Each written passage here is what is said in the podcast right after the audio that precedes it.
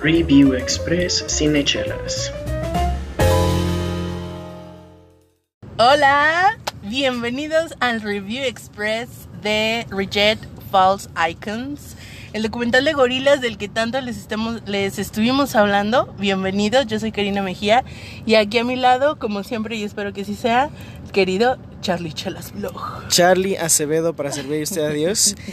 Acabamos de ver un documental sobre una banda que yo, ajá, una banda virtual, pero con las personas, o sea, hay más bien el documental sobre las personas detrás de la banda virtual. Así es. No nada más es Damon Albarn, es, o sea, todo el crew que, que conforma la banda real- realmente. Y de hecho yo escuché una señora al lado de mí decir, ay, pues yo creí que sí eran cuatro personas, pero no, son muchos. Y es así, ok, está bien, o sea, lo que se ven, yo creo que esa es la metáfora detrás de gorilas, ¿no? es o sea, la magia detrás de gorilas. es- o sea, que- tú ves cuatro caras, pero pff, son muchísimas personas que están cambiando constantemente, de Sí. hecho, ¿no? Está muy padre. Yo la verdad es que tenía unas expectativas así como cero, no tenía no- ni idea de cómo iba a ser el, el movimiento de la historia, bueno, lo que nos iban a contar, Sí, pero sí. básicamente lo que nos dicen es la, la- el capítulo final de Gorilas. Hasta ahorita. de- bueno, hasta ahorita nos dan a Bueno. entender así como que vamos a hacer una pausa y regresamos. Bueno, as- así, algo así me sonó. Está muy padre. Como que la cámara te mete en el ambiente de la grabación, Mucho, de mucho. el pre-stage, el backstage, este, de los ensayos, del el concierto en- como tal. De hecho, yo ahorita me estoy arrepintiendo de no haber buscado ir, Ir al de México, porque la verdad es que sí se ve muy, bueno, se vio que estuvo muy, muy chingón. Estuvo muy. Ah, porque Karina aquí. Te lo puedo claro que fue. confirmar. Así yo estaba en las escenas de, del concierto de México a ver si yo me veía por ahí, por atrás. No, Eh, No, creo que en. Gallola no grabaron, Karina. No, No, no, te crees. estaba en Gallola. o sea, Estabas ahí en el, ah, este, en el Estaba en la parte de abajo, Ajá. pero en- atrás. O sea, Sí, sí, sí. Estaba un poquito lejitos. Pero la verdad es que definitivamente la energía así, la diversión, porque ellos lo decían así, es una banda divertida. Ellos se suben al escenario a divertirse, a pasársela bien. Eso mismo que está en el documental definitivamente se siente cuando estás en el concierto. A mí me fascinó este documental, se me hizo así tal cual. Creo que es como la evidencia detrás de qué implica hacer un disco. Porque tú puedes decir, tú ves el, el resultado final de una canción y, y la letra y tú dices, ah, pues hasta yo, ¿no? Hasta yo lo puedo hacer. No, no, no, o sea, el trabajo, las colaboraciones, creo que lo que hace Gorilas, Gorilas, son las colaboraciones tan excelentes que Damon Albarn ha logrado consolidar a través de los años y lo que decíamos antes, que van cambiando con cada disco, con cada etapa de la banda, porque definitivamente la banda va madurando, no solo musicalmente, sino también sus personajes, ¿no? Los vemos cambiar, los vemos entrar en diferentes situaciones, este... a mí me encantó, me gustó muchísimo. Le comentaba a Charlie hace unos momentos, me fascinó la edición. Yo creo que este chico, ah, Den Holm, me parece que se llama, que es el, director y el documentalista de este proyecto, él estuvo siguiendo a la banda durante los últimos dos años, que estuvo de gira dos años, hizo 96 presentaciones, o sea, imagínate eso. Y además, o sea, estando de gira, grabó su último disco de Now Now. O sea, no, no, no, una locura total, una así. A mí me impresiona la energía que tiene Damon Albarn Sí, a su edad. Bueno, yo yo le echo pensando lo que está cerca de los Sí. 50, ¿no? Yo, creo que sí. Y, o sea, el verlo primero en todas estas presentaciones y ser realmente como ese líder, esa batuta que Sí. tiene la banda y tener, o sea, como hacer esa explosión de energía al momento de tocar y pararse en el escenario, verlo es así de, no sé, si, si pensaran yo tener que hacer eso, yo creo que ya, me- ya, ya pensarlo nada más ya me cansé. que, ay. Entonces, está muy padre porque realmente es como esta, esta maquinita explosiva de creatividad. Sí, y a mí me gusta también que sí le hayan dado un lugar súper importante a su carnal. Este, el artista detrás Ah, de Jamie Hewlett. Jamie Hewlett. Entonces, y que está ahí, o sea, todo el tiempo está ahí. Fíjate, grabando yo- está ahí. Está Yo en las, no ajá. hubiera pensado que él estuviera en las sesiones de grabación. Yo diría, como, ¿para qué? ¿No? Pero es ahí se inspiración, nota- claro que sí. totalmente. Y ahora lo entiendo porque lo vi y, y me di cuenta que él dibuja mientras están grabando los discos, que va generando los conceptos artísticos, gráficos, visuales durante las grabaciones, que incluso se tiene, tiene el, el, el poder o la injerencia de decir, ¿sabes qué? Esa canción me gusta, pero no va para este disco, ¿no? Que fue ahí una escena medio cómica que hubo de que se estaban peleando los dos porque es como, ¿cómo vienes y me dices eso cuando se acabó el disco? Que no sé qué, ¿no? Es un excelente actor este Damon Albarn. ¿no? Sí. O sea, sí. Sí, yo sí me creí, yo le daría ahorita una nominación al Globo de Oro. Así de, Damon, por tu actuación en tu documental. No, Volviendo al asunto de la edición, Cari, excelente. es, o sea, como esos cortes van tan acorde a cada beat de cada una de las Sí, canciones. sí, sí, sí, y está, es- eh, creo que eso es lo, lo que se le puede celebrar al, al documental, ¿no? O sea, que el ritmo realmente es tan musical. atípico como la música de gorilas, o sea, tan... Exacto, sí, exacto. Sí, tan sí, sí, este peculiar, o sea, no, este tipo de edición yo no me imagino en una No. en otro documental. Ni funcionaría, ¿sabes? De hecho, o sea, si te pones a pensar realmente la historia, o sea, o el storytelling del documental está muy abierto a la interpretación, o sea, eh, sí es así como ah, eh, Humans, Humans Tour, Now Now y lo que siguió el Humans Tour y ya, o sea, cualquier Sí. otra persona lo vería esquemáticamente de esa manera, pero yo creo que sí hay como vistazos al contexto de cada pieza de Humans y de cada pieza de The Now Now. Y la colaboración. Exacto. Y ca- con cada Ajá, artista. sí. Cari estaba diciendo hace rato que, o sea, ¿de dónde saca esta gente? O sea, de, de- realmente son Sí. artistas que no... Muy underground. Yo, por ejemplo, esta, ¿me recuerdas esa eh, rolita que estábamos cantando ahorita mientras entrábamos al Strobe? Light. Strobe Light, gracias. Me encanta. Le esa contaba a. Karina que la primera vez que escuché esa canción, yo te juro que pensé que era John Legend y Ajá. también traía yo el hype porque acababa de ver La La Land y esas cosas. Sí, sí, sí, sí. Entonces dije, no manches, este tipo está en todo, pero después leer los créditos en, en el álbum en Spotify dices, ah, claro No, que nada, nada, nada, para nada. nada, ujú. Y toda la raza que se junta con, con Damon Albarn slash gorilas, o sea, es, es raza con chingos de talento, con tanta energía como él. Y él tiene muy buen ojo para elegir precisamente a esas personas con las quienes colaborar. Que así yo podría, creo que todas las personas con las que ha colaborado, creo que Snoop Dogg es el único que conocía antes de Gorilas. De ahí en más, todos, ¿eh? No. Todos. Y, de hecho yo a nadie conozco así como por afuera, así de... Pero Bueno. sí me, sí, ahorita que lo estoy pensando, sí me interesaría saber, por ejemplo, el baterista. Sí, El baterista tiene, sí, no manches, sí, o sea. Whiplash, perdón, así voy a perder más No, amigos. no, claro. Este Neiman de Whiplash se queda pendejo contra. O sea, realmente está, o sea, la, la banda está como que así per- perfectamente creada. Las coristas, Sí. no, no, no, bueno, todo, todo. Regresando, y creo que allá nos lleva todo, ¿no? La edición. Yo creo que la edición está tan bien es el hecha. corazón de todo el documental. Y te lleva también, porque qué, qué, ¿cómo decirlo?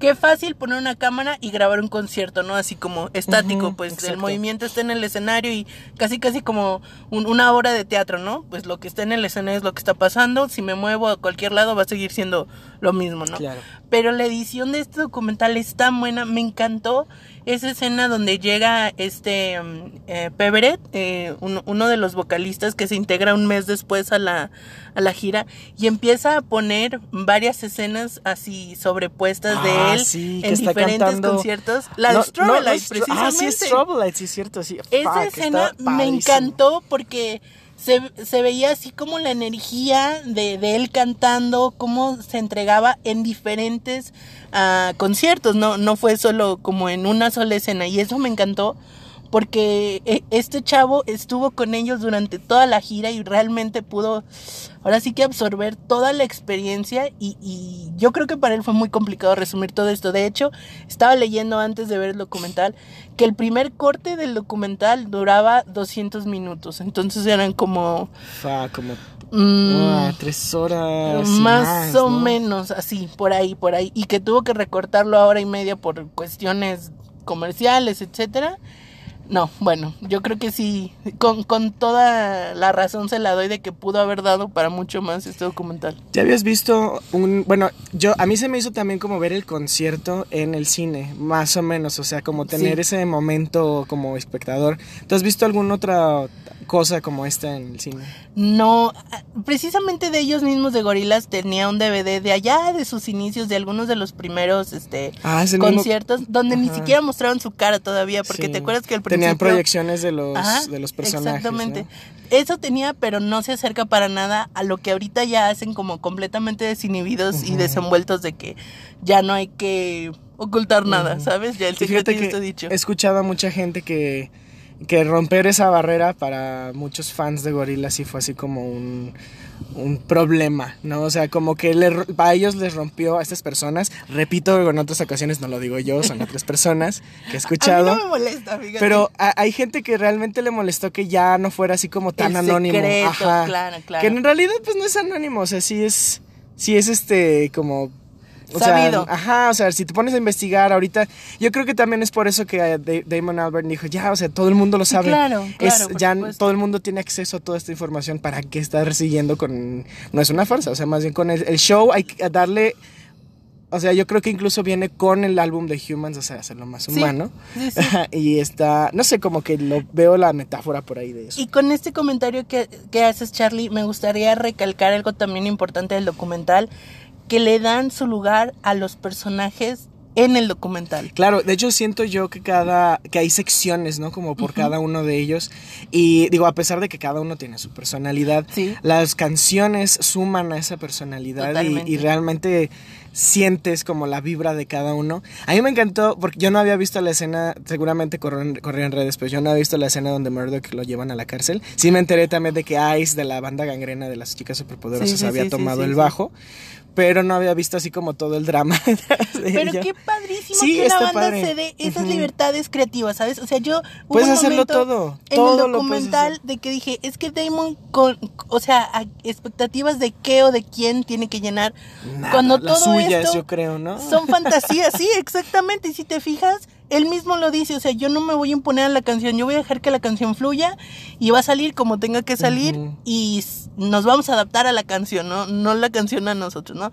Creo que es de esos seres humanos que no puede estar quieto, que tiene que estar haciendo algo, que tiene que estar creando música porque él es un músico impresionante y, y este documental retrata muy bien esa parte, me fascinó.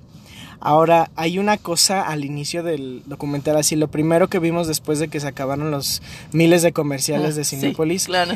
ah, así en la tipografía del, del documental había una, una cita que decía, quédate para una, ¿por qué? Algo más, sorpresa. como- ajá. Ay, sonaba que iba a ser una De- sorpresa. recuerdo que había la palabra cinemático, si no mal recuerdo. Y yo creí que iba a ser algo así como. Oh, un nuevo video. un nuevo Yo pensé que iba a ser como el estreno de la serie esta que dicen rumores, no sé si sea verdad que van a hacer. Ah, No, yo, yo esperaba eso, de hecho, así cuando lo leí dije, ah, huevo, va a ser o eso o nueva, nueva música, no sé, algo. Algo, Pero algo. en realidad lo que pasa es se acaban los créditos y te dan más footage, o sea, sigues viendo el, el concierto, está padre, está padre, no es la gran sorpresa, pero... Son unos Ajá. detallitos ahí como medio cómicos que si hubieran estado dentro del documental oficial, Ajá. a lo mejor le hubiera restado seriedad, si es que puede haber algo de seriedad No, en no, este no, la documental. seriedad eh, como concepto no existe en esta banda. Definitivamente no tienes razón. Pero ah, yo creo que no, no pude evitarlo. O sea, Ujú. tenían que estar esas escenas extras, por así decirlo, casi bloopers. Casi una especie Podría de blooper llamarse, no que sé. igual no existen. O sea, la banda entera es un blooper. O sea, me encantó. Yo, yo le doy cinco estrellas de tres o seis Sí. de cinco. que disfruté mucho, la verdad. Sí, sí, sí es, sí fue una experiencia audiovisual, ¿no? Porque es que, no sé, la, digo, la narrativa está muy a interpretación, o sea, está, está como para que adivines por dónde va o qué es lo que te quiere decir, además de lo de la historia, o sea, de lo, de Claro. lo que es literal, pues, o sea, sí. Y pues es como, o sea, el reflejo, pues, de lo que es Gorillaz a fin de cuentas. Totalmente. Y que pues si pudieron grabar un disco estando de gira, imagínense lo que pueden hacer ya que ven- vienen descansaditos y... Hay muchas bandas que lo Todo, hacen. ¿no? Pues, Bueno, por ejemplo, que es. Hay, hay bandas que graban discos que son como. Este, ¿Recopilaciones? no, que son como discos hermanos del disco que están tureando en ese Mm, momento. Me imagino que, bueno, les, les advierto, soy súper fan de YouTube, voy a ponerlos Pensé como ejemplo. YouTube lo ha hecho varias veces, por ejemplo, cuando salió Achtung Baby allá por el 93, 92, tal vez me estoy equivocando, estuvieron grabando al mismo tiempo otro, el disco hermano lo llaman, Ah. este, Suropa, y es básico, o sea, trae, es como una forma distorsionada del sonido de Achtung Baby, entonces yo creo, Ok. yo sí siento, de hecho, que de Now Now es así como El un... Baby Brother. Ajá, exacto, así como... Es que el- tienen el- sonidos muy similares Humans y The Now Now. De hecho, sí. nada más sí siento que es como a una, a una velocidad más, más baja, ¿sabes? O sea, Human sí, fue Sí. así como un, un, este, un ramo de flores y este, y artificiales. Ajá. Ajá. Y, y, y Now Now sí yo lo siento mucho más tranquilo, o sea, como más en paz, ¿no? Mira, Humans es Strawberlight, definitivamente. Ah, para mí Humans es este más Saturn. No, ¿sabes? No, ¿sabes cuál? Este, We Have the Power. We Got the Power. Sí, ay, estuvo chidísimo la ¿Cómo la de- descubrieron? sí. O sea, en, en como nada más ahí jugando con los teclados y con este y con los sintetizadores y de repente, bueno, incluso no ellos, más bien yo creo que ellos ya sabían qué estaban haciendo. Nosotros como como espectadores del documental, de repente nos llegó y fue así como, ah, y empezó en mi mente a, a meter la letra de Sí, We Got sí, the sí, sí, Power. sí, sí, sí, y está muy chido. Ah, ver la cara de las personas que no conozco también es yo creo que es muy importante, es algo que hace el Claro. documental, darles así como una cara y una pose y todos visten increíble y todos este tienen una energía en el escenario estilo, padrísimo. claro, Este esta escena no recuerdo ni quién es fregado será ni cómo se llama ahorita, pero tiene esta máscara que se abre aquí en la boca como Batman Ah, sí. y tiene un como un plumaje, ajá, y un sombrero. Ese beat, ah, no manches, está chido. Y, o sea, esa escena como parte del show se me hizo increíble. O sea, está muy, muy es que es eso, no es solo un concierto, es un show. Es, es una forma de entretener. No es solo ir, cantar las canciones, todo el mundo canta conmigo. Como lo hace, bueno, según Pau me cuenta de Interpol, que no más. Yo creo que el concierto más aburrido que he ido, y me dio una lástima porque realmente me, me empezaba a gustar su música ese año, fue White Lies. Fuimos a verlo Pau y yo. Y a Pau le gusta más que a mí, pero este, yo esperaba una, una canción que me encanta que se llama Mother Tongue. Y de principio fue, y pues ellos nada más, literal, así como tú dices, se pararon, ca- tocaron, hubo lucecitas azules, lucecitas rojas. Se acabó, no tocaron la canción que yo quería y pues me fui así como, hmm, ok, whatever. Con todo. Pues, ajá, yo creo que ahorita los artistas sí necesitan echar mano de los ojos, los oídos, todos Todo. los sentidos de los espectadores al momento de hacer un, un show, porque es, es verdad, o sea, es, es verídico que ya lo- a la venta de discos, este, ya no creo que sea como su mayor ingreso. Sí, no, definitivamente. Entonces, yo, yo, o sea, la gente paga, nosotros pagamos, o sea, si pagamos por venir al cine a impresionarnos, yo, yo, yo paga- pagaría también, obviamente, por... por un concierto Ajá. que valga la pena Exacto. a quedarme en mi casa escuchando el disco o. Spotify, ¿no? Si es que nos escuchan desde Spotify. Spotify, obviamente. Y, eh, bueno, ¿algún comentario más que quieras hacer respecto al documental? Am, que me encantaría, me encantaría que de alguna manera o de en algún momento se publique como a- al público en general, porque creo que es un documental que vale muchísimo la pena ver. Tanto si eres fan de gorilas como si no lo eres, o sea que apenas o que conozcas una, dos, tres canciones, yo creo que te entretiene, este, te mantiene como al filo del asiento porque estás cambiando constantemente de ciudad, de personas, de canciones, entonces definitivamente es un show que te entretiene incluso para hacer como una adaptación porque pues es un concierto adaptado a el, cine. Y bueno, ojalá que en algún momento se decidan a publicarlo así como worldwide a everyone, porque fuimos muy pocos los afortunados, Sí. muy pocos. y qué bueno que sí se llenaron las, Sí, la- las salas de, fans, ¿no? Que traían su... Por ahí vi un carnalito que venía vestido como Murdoch Sí, con su, así con su gorrita de, de- marinero, de marinero, que es el Murdoch de Plastic Beach, ¿no? Plastic Que, ajá, Beach, que porque era el capitán del barco. y este, mucha racita así con sus camisas y eso. Está padre, como si fuera un concierto. Pues. Totalmente. Bueno, pues lo vamos terminando acá, Cari. Así es, muchísimas gracias por acompañarnos.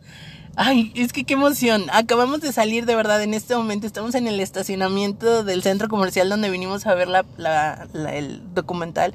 Yo sigo emocionadísima y de verdad, ojalá que muy pronto se publique para que todos Ahorita- podamos verlo. Yo ahorita regreso a casa, voy a sacar el playlist de Y favoritos o sea, de todas, todas las canciones que se estaban escuchando en el documental. Un eran así como, ah, hueva. De sí. diarios, sí, sí. Sí, Entonces yo ahí me faltó poquito para levantarme a bailar en Strawberry pero bueno. Yo fui Karina Mejía, muchísimas gracias por habernos acompañado. Muchísimas gracias a la ganadora que le entregamos por ahí sus, sus boletos. Les vamos a subir la foto ahí a Instagram, arroba cinechelas, para que se animen, participen y ganen las siguientes sorpresas antes de que acabe el año. Yo fui Charlie Acevedo, un gusto como siempre acompañar a Karina a este tipo de cosas. Y, yo a él, y, y así los dos al mismo tiempo. Y pues quédense con nosotros porque de que hay chela y hay tema. Lo hay. Hoy no hay chela, pero hay tema. hay música, Hay muy buena música. Chao, hasta pronto.